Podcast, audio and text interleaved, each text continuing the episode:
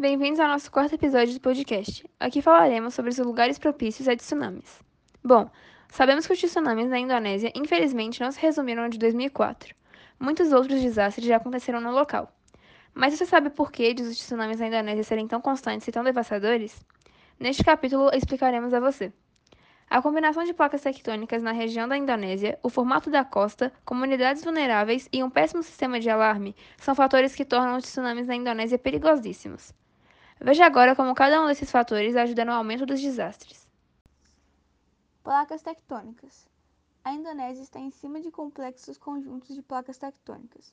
No entanto, muitas informações que poderiam melhorar as habilidades para prever desastres como este ainda estão desconhecidas. Os maiores terremotos do planeta ocorrem nas zonas de subdução, ou seja, o lugar onde duas placas tectônicas se chocam. Mas é importante estarmos atentos para outros perigos.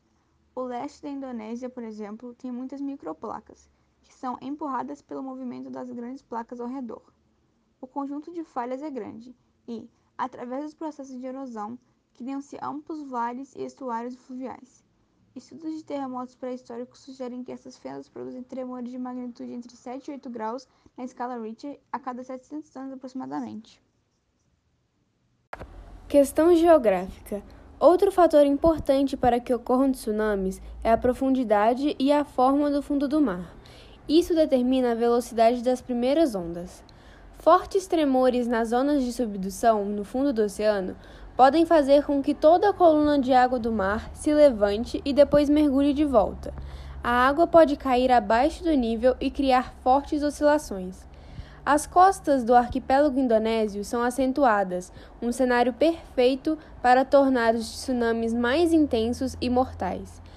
Essa complexa configuração geográfica também dificulta a previsão de possíveis tsunamis e, por essa razão, é difícil emitir alertas oportunos para avisar a população.